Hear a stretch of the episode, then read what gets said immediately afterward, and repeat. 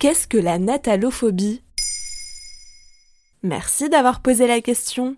Pour beaucoup, le mois de décembre rime avec famille, cadeaux, dîner. Noël arrive et on peut s'en réjouir. Ou pas. Car pour d'autres, le 25 décembre rime avec cauchemar. Les fêtes de fin d'année peuvent susciter un réel rejet, une peur. On l'appelle la natalophobie. La phobie de Noël, quoi. Exactement. Et au même titre que n'importe quelle autre phobie, elle peut déclencher un sentiment d'irritabilité ou de stress, parfois même des troubles alimentaires ou du sommeil. Mais alors, cela concerne qui? Eh bien, forcément, les gens issus d'un contexte familial difficile, celles et ceux qui ne s'entendent plus avec leurs proches ou qui ont des opinions politiques diamétralement opposées. Les dîners peuvent être de vrais calvaires, surtout à l'approche des élections présidentielles de mai 2022. Et puis, il y a toutes celles et ceux qui, sur le plan personnel, ont choisi un mode de vie différent de la plupart, comme une alimentation végétarienne ou le fait de ne pas avoir d'enfants. Or, ce sont des débats qui reviennent perpétuellement et dont les personnes concernées n'ont peut-être plus envie de discuter. Dans ces cas-là, on peut parler d'anxiété sociale. Mais il n'y a pas que ça.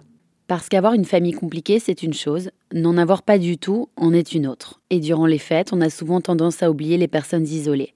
Noël permet de se retrouver entre proches, d'autant plus après des périodes de confinement. À cela s'ajoutent les personnes qui ont du mal à joindre les deux bouts. L'injonction à s'offrir des cadeaux peut représenter une charge financière telle que certains évitent le réveillon pour ne pas avoir à révéler leur manque de ressources. D'autres vont devoir prendre des dispositions financières pour assurer l'achat des cadeaux, comme commencer à les acheter des mois à l'avance pour amortir les frais. Et que faire si l'on souffre de natalophobie? D'abord, relâcher la pression ce n'est pas grave de ne pas aimer Noël, comme de ne pas aimer le 31 décembre, ou de ne pas avoir envie de le fêter. Ensuite, le dîner peut ne pas être parfait, ou à l'inverse catastrophique. La bonne et la mauvaise nouvelle, c'est qu'on n'a aucune prise sur les événements. Et puis si vraiment l'idée de faire Noël en famille semble insupportable, le mieux reste encore de ne se forcer à rien. Pour les angoisses liées à l'argent, se rappeler aussi que parfois le meilleur cadeau n'est pas le plus cher. Il y a mille et une façons de faire plaisir à ses proches. Et puis évidemment, même si le sentiment disparaît au-delà des fêtes, on ne perd rien à consulter un ou une thérapeute pour cette phobie. La magie de Noël ne fonctionne pas pour tout le monde et l'injonction au bonheur non plus.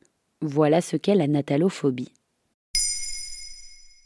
Maintenant, vous savez, un épisode écrit et réalisé par Johanna Cincinnatis.